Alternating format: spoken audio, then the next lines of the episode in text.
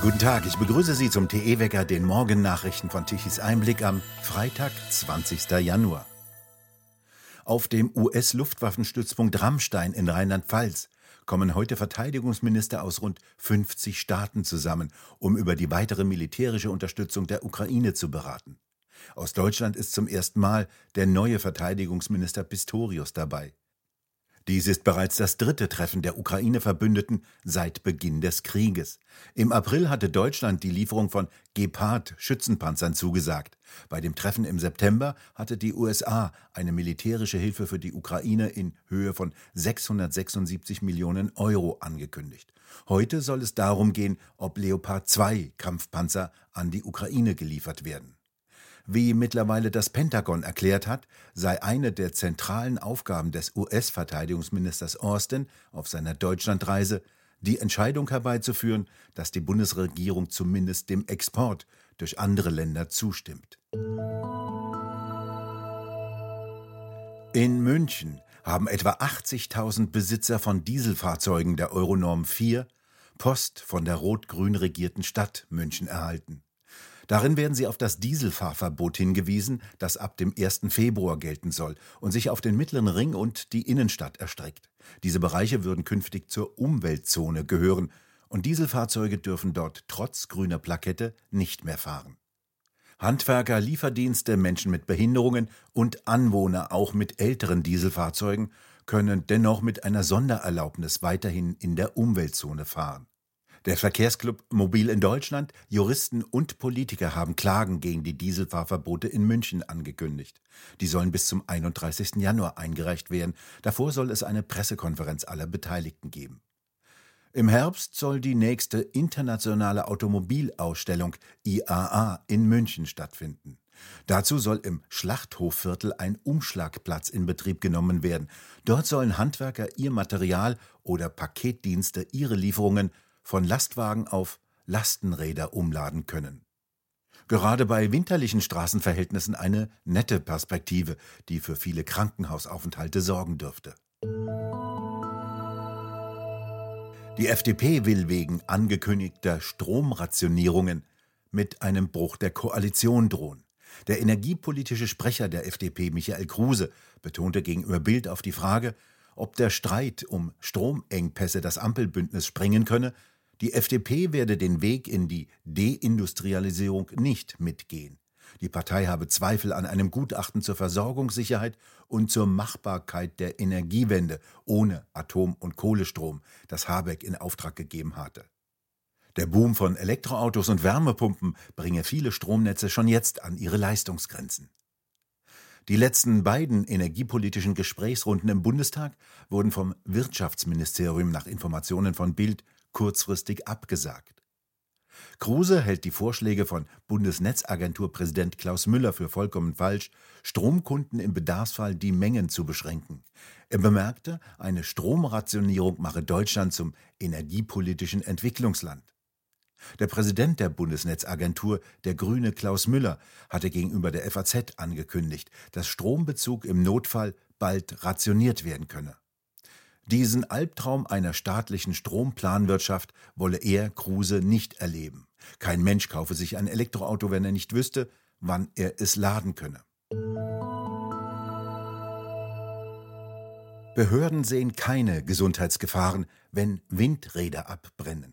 Vor kurzem brannte im saarländischen Losheim ein großes Windrad spektakulär ab. Die Feuerwehr konnte außer Zuschauen nichts tun. In diesen großen Höhen kann sie nicht mehr löschen. In den Gondeln befinden sich bis zu 600 Liter Öl und Schmierstoffe. Die Rotoren der Windräder bestehen aus Carbonfasern, die bei einem Brand in großen Mengen freigesetzt werden, herumfliegen und als krebserregend gelten. Jetzt sind die Stellungnahmen der Behörden zu diesem Brand da. Ergebnis angeblich keine Gesundheitsgefahr. So hat das saarländische Landesamt für Umwelt und Arbeitsschutz mitgeteilt, dass es keine gesundheitliche Gefährdung der Bevölkerung sehe. Verunreinigungen der Feld- und Wiesenflächen bis in rund 600 Metern Entfernung gebe es. Doch eine dauerhafte Gefährdung durch Carbonfasern werde aber nicht gesehen, da diese durch hohe Windgeschwindigkeiten vom Brandort fortgetrieben und dabei in hohem Maße verdünnt worden seien. Zuvor schon hatte das Umweltbundesamt mitgeteilt, dass keine unmittelbaren Gefahren für die Bevölkerung durch Brände der Windkraftanlagen entstünden. Die Belastung durch Unfälle sei nur kurzfristig und finde in einem geringen Umfange statt. Das Umweltbundesamt schlägt nur Alarm, wenn Dieselfahrzeuge durch die Städte fahren, auch dann, wenn diese Motoren mit Hilfe moderner und teurer Technik sauber gemacht wurden oder wenn zu Silvester während der Stunde zum Jahreswechsel Feuerwerk abgebrannt wird. Hochgefährliche, giftige Stoffe würden dann angeblich Menschenleben gefährden. Dann sieht das Umweltbundesamt eine Gefahr. Allerdings sind die Rückstände von Feuerwerkskörpern anders zusammengesetzt als die von Verbrennungsprozessen. Es bleiben lediglich lösliche Salze übrig. Salzstaub ist harmlos. Die Bürgerinitiative gegen Windsar hatte auf die Gefahren durch herumfliegende Kohlefaserverbindungen aus dem brennenden Windrad hingewiesen. In Norwegen dürfen Elektroautos, Autos mit sogenannten Plug-in-Hybridantrieben und Brennstoffzellen nicht mehr an Bord von Fährschiffen. Die norwegische Reederei Havila, eine der beiden großen norwegischen Fährschiffslinien, will keine elektrisch angetriebenen Autos mehr befördern. Eine Analyse habe ergeben, dass Batteriebrände in diesen Autos an Bord nicht zu beherrschen seien. Sie würden einen übergroßen Rettungseinsatz erfordern, so eine spezialisierte Beratungsagentur. Einen Brand mit Benzin- oder Dieselmotor angetriebenen Autos könne man in Schach halten. Elektroautos allerdings brennen anders. Die Abschussgenehmigung für GW 950M liegt jetzt vor. GW 950M ist ein Wolf. Der streift derzeit durch die Region Hannover und tötet reinweise Schafe, Rinder und Pferde. Das mussten Bauern und Schafzüchter bisher über sich ergehen lassen. Die Tierart Wolf gehört zu den streng geschützten Tierarten, seitdem sich eine ganze Branche rund um den Wolf gebildet hat und prächtig davon lebt.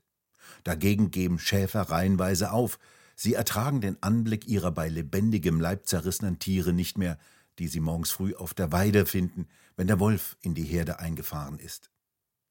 Wolf GW 950M hat ein Pony zu viel gerissen, das von Ursula von der Leyen der EU-Kommissionspräsidentin.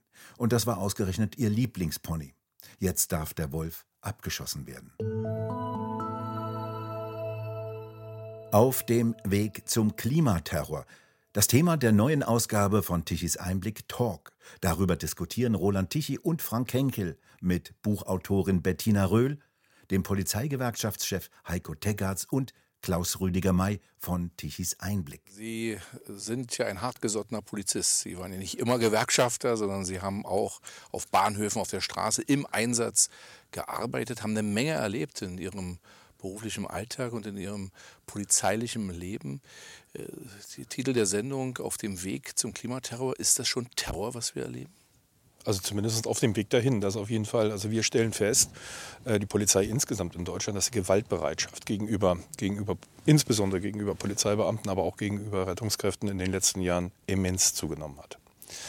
Äh, was mich bei der ganzen Sache auf dem Weg zum Terror äh, so umtreibt und nachdenklich stimmt, ist, ähm, diese, diese Klimabewegung, äh, wie Sie das ja auch gerade, gerade beschrieben haben, äh, haben ja immer irgendwo ihren harten Kern und ihr sympathisierendes äh, Umfeld. So.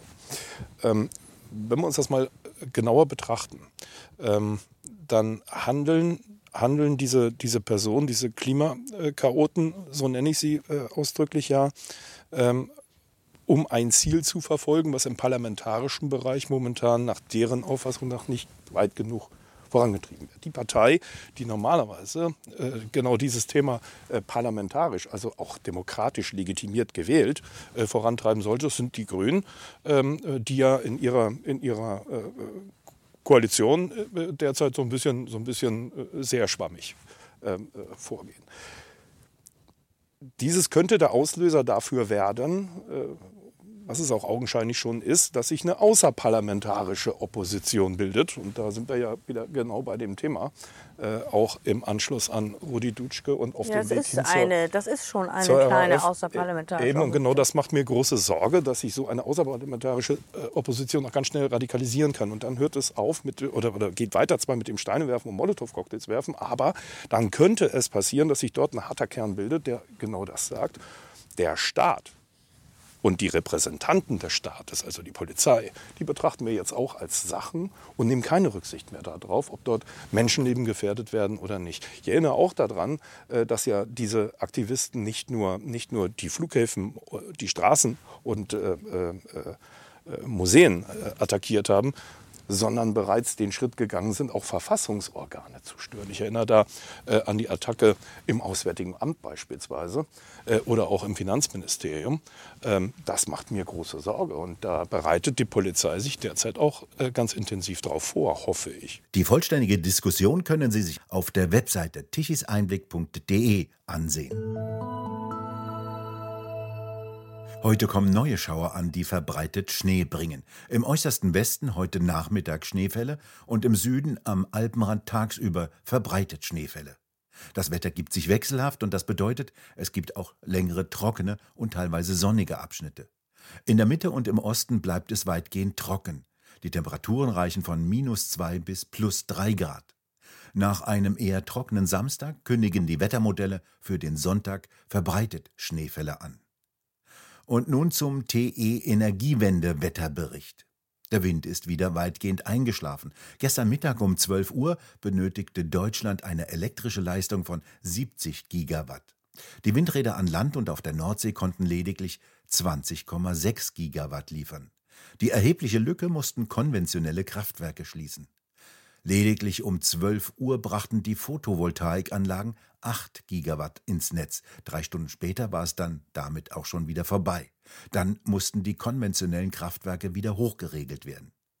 Hinter jedem Windrad muss ein konventionelles Kraftwerk stehen oder eben eine Turbine, die mit kostbarem Erdgas betrieben wird. Ohne diese konventionellen Kraftwerke gäbe es kein Stromnetz, in das Windräder von Zeit zu Zeit ihren Strom einspeisen könnten. Mehr dazu in unserem Wecker am Sonntag. Da geht es um rotierende Massen und darum, was es damit auf sich hat und warum die notwendig sind und warum ohne die kein Stromnetz funktionieren würde. Wir bedanken uns fürs Zuhören. Schön wäre es, wenn Sie uns weiterempfehlen. Weitere aktuelle Nachrichten lesen Sie regelmäßig auf der Webseite tischiseinblick.de und wir hören uns morgen wieder, wenn Sie mögen.